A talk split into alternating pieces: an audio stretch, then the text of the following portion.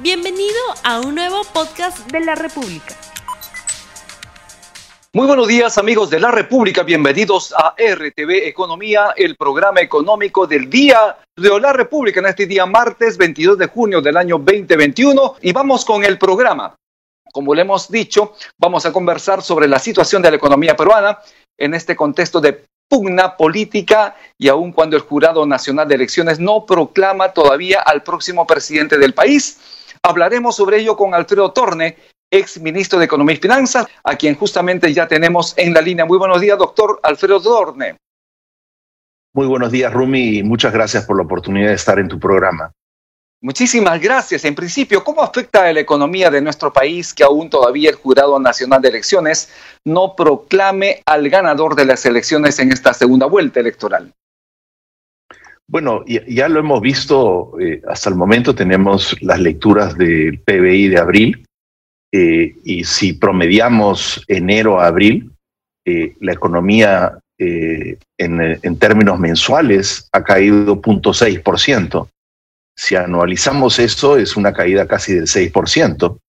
claro que eso contrasta con la comparación anual, en la que la economía ha crecido 58%, pero eso simplemente fue producto eh, del, desplome de la economía en abril del año pasado. Pero si corregimos por esos efectos, pues ya estamos viendo que la economía eh, está perdiendo dinamismo. Eh, y si vemos el mercado laboral, pues lo que nos ha contado el INEI en su última entrega de, del empleo a nivel nacional, pues muestra que hemos informalizado la economía eh, y tenemos, eh, eh, tenemos trabajadores que tienen menos protección social y salarios más bajos, y, eso es algo que el siguiente gobierno debería de enfrentar, y hasta el día de hoy no tenemos gobierno, ¿no? Precisamente sobre el tema, ¿cree usted que Pedro Franque, el equipo económico de Perú Libre, de alguna manera está dando señales adecuadas al mercado para tranquilizar al mercado eh, por una posible, eh, obviamente, ascensión al cargo de Pedro Castillo? Yo pienso que Pedro Franqui está haciendo su mejor esfuerzo. El, problema es que Pedro Franqui no ha sido empoderado, es decir, eh, el, candidato, porque todavía es candidato Castillo, no ha ratificado a Pedro Franqui como su ministro de Economía y ha dejado abierta esta incertidumbre muy grande de si él va a gobernar o si, si gobernaría con Pedro Franqui o con los allegados al señor Vladimir Cerrón. Y creo que eso es una nueva incertidumbre que está, está ahí y afecta, afecta seriamente a la economía de los mercados, ¿no? En principio, ¿usted cree que la demora en la proclamación del ganador en las elecciones puede generar mayor incertidumbre tanto política como económica, como lo estamos viendo en los mercados, tanto bursátil como también eh, cambiario? A ver, yo creo que estamos, eh, estamos a la mitad de dos males, porque por un lado, eh, a muchos les preocupa de que no se haya nombrado al nuevo presidente y, creo que es, esa tarea le corresponde exclusivamente al Jurado Nacional de Elecciones y a nadie más, ¿no? Eh, pero por otro lado, eh, estamos en una situación muy complicada porque los dos candidatos casi han sacado 50%, uno un poquitito más y otro un poquitito menos. Eh, y si es que no se le proclama con certeza al siguiente presidente, no, va, no le va a permitir eh, llegar a los votantes del otro candidato, que es lo más importante en un proceso de elecciones, es el proceso de reconciliación, es decir, extender la mano a los votantes que no votaron por el candidato victorioso y a la misma vez eh, convencer al candidato o candidata que pierda que acepte su derrota. Eh, esas, esos dos procesos eh, solamente se pueden dar si es que hay absoluta certeza en el conteo de los votos. Y yo creo que lo más importante en este momento es dar esa certeza, ¿no? Y insisto, esto depende exclusivamente del Jurado Nacional de Elecciones y de las leyes que lo amparan y de nadie más. Eh, en estos momentos de incertidumbre también se habla de golpe, de golpe. Esto obviamente no lo hemos pensado desde hace muchísimo tiempo. Sin embargo, cuando se habla de golpe, obviamente se habla de mayor inestabilidad, de mayor intranquilidad para las familias peruanas. ¿Cuál es su comentario al respecto? Mire, a ver, yo creo que lamentablemente eh, estamos en una situación complicada porque los dos candidatos son los dos extremos este, del electorado. Y uno acusa a uno de fraude y el otro acusa al otro de, golpe. Yo creo que hay que calmarnos eh, y nuevamente hay que asegurarnos que nuestras instituciones cumplan su rol, hay que empoderar al Jurado Nacional de Elecciones y que sea él con absoluta certeza. A mí me hubiese encantado que el Jurado Nacional de Elecciones haga esto de manera mucho más transparente, que las actas se, se discutan en eh, sesiones públicas. Eh, y le pongo un caso, en México que yo viví en 2006, se dio el caso entre Felipe Calderón y, y, Andrés Manuel López Obrador. También sucedió algo muy parecido y el IFE en ese entonces sesionó eh, públicamente y recontó absolutamente todos los votos abrió las actas y recontó todos los votos públicamente y todo lo pudimos ver. Y eso le dio certeza al candidato ganador, en ese entonces Felipe Calderón. Yo creo que eso es lo que yo extraño de este proceso, que los jurados especiales pues han visto los casos de nulidad y los casos de impugnación, eh, pero no los hemos visto el resto de los peruanos, que creo que debió ser algo muy importante de transparentar, ¿no? Sobre estos resultados que son tan ajustados y que de alguna manera también, según OMPE, ya dan como ganador a Pedro Castillo, ¿qué puede usted interpretar del país, de ese comportamiento del electorado? ¿Qué nos está diciendo estos resultados en las elecciones? Hay un sector, incluso en el ámbito minero, las provincias mineras mayoritariamente, más de un 90% han votado por Pedro Castillo, pese a que la candidata Fujimori habría indicado, había ofrecido entregar el 40% del canon en dinero contante y sonante. ¿Qué nos puede usted decir de lo que está debajo de la piel de estas elecciones? A ver, en mi opinión esto no es novedad. Eh, usted recuerda que yo participé en la campaña del 2016 y propusimos una, una reforma social muy, importante. Eh, en ese entonces, el presidente Kuczynski eh, se comprometió a llevar agua y desagüe a prácticamente todas las casas de Lima. Eh, nos comprometimos a, un proceso de desarrollo de la infraestructura, lanzamos una comisión de protección social, lanzamos eh, un programa de formalización muy agresiva y la razón de fondo era porque hay mucha gente, lamentablemente en nuestro país, que no se ha beneficiado de los buenos años de crecimiento económico y eso le corresponde fundamentalmente al gobierno.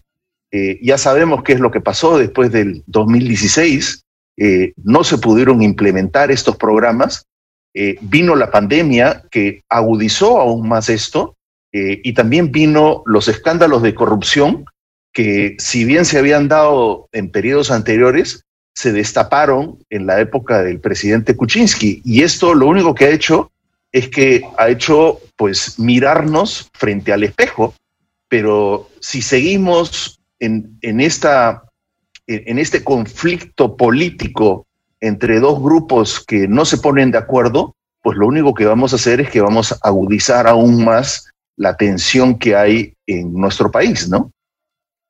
Doctor Torne, ¿cuáles son las tareas urgentes para el próximo gobierno en los primeros 100 días? ¿Qué es lo que se debería hacer? ¿A dónde se debería apuntar? No solo con la finalidad de lograr unidad entre los peruanos, sino también de tener una visión, poner esos cimientos necesarios para que la economía se recupere completamente y podamos también generar empleo.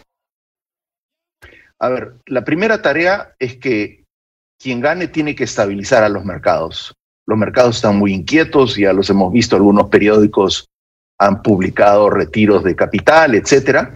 Eh, yo creo que la forma de darle certeza a los mercados es eh, obviamente con el nuevo presidente del Banco Central. Tiene que ser una persona que garantice la estabilidad monetaria y que garantice la, eh, baja inflación. Y en segundo lugar, eh, también se tiene que, hay que recordar de que se suspendió la regla fiscal, hay que volver a presentarla antes de diciembre para dar garantía que, eh, que la estabilidad fiscal se va a mantener, que es algo que muchos ministros, eh, excepto un periodo corto, eh, cumplimos, ¿no?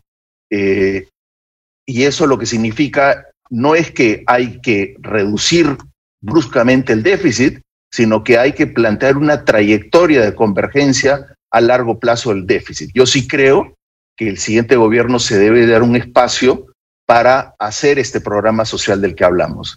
En segundo lugar, tenemos que destrabar la obra pública y las APPs, ¿no? Eh, lamentablemente se dieron eh, dos decretos legislativos en 2019 que trabaron absolutamente todo, ¿no? Eh, y ahora, pues estamos en una situación en lo que único que nos queda es recurrir a la figura de gobierno a gobierno, que lamentablemente es muy cara, pero es la única manera de sacar adelante nuestras obras. Eso no debería de ser así.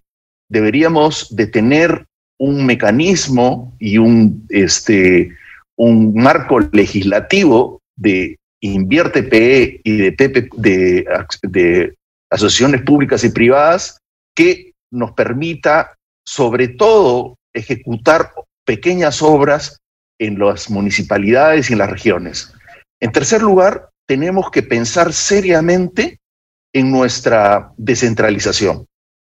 Sabemos de que no estamos llegando a muchos pueblos y, hay que llegar a ellos, hay que empoderarlos. No se trata de decir simplemente que los gobiernos regionales y locales no este, ejecutan, sino que hay que ir con ellos, darles las capacidades, utilizar nuestras universidades para capacitarlos, para reentrenarlos. Y por último, yo creo que hay que buscar nuevos motores de crecimiento.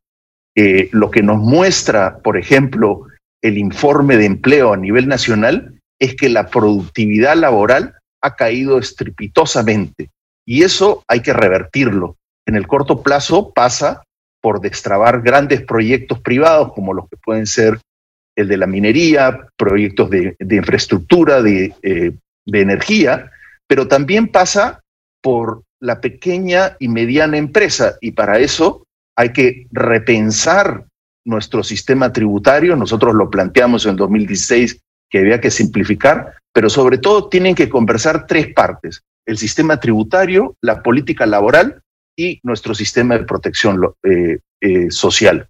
Eso es lo que yo plantearía que tendrían que anunciar desde muy pronto eh, cuando tomen este, el gobierno. Y algo muy importantísimo también, seguir a fondo con esta campaña de vacunación que necesitamos en la atención de esta pandemia, de este COVID-19. Nos están comentando ya desde producción que tenemos los resultados del sondeo rápido que hemos lanzado al inicio del programa. La pregunta es, ¿proclamación del presidente aliviará la incertidumbre en los mercados? Sí, 78%, no 22%. Doctor Alfredo Torne, ¿qué nos comenta usted de este resultado, de este sondeo rápido en la República? Pues yo creo que eh, la única manera de darles certeza al gobierno es con anuncios y con compromisos firmes. Eh, ya no se puede simplemente ilusionar a la población con medidas que nunca se van a poder implementar, que es un poco lo que ha pasado en esta campaña.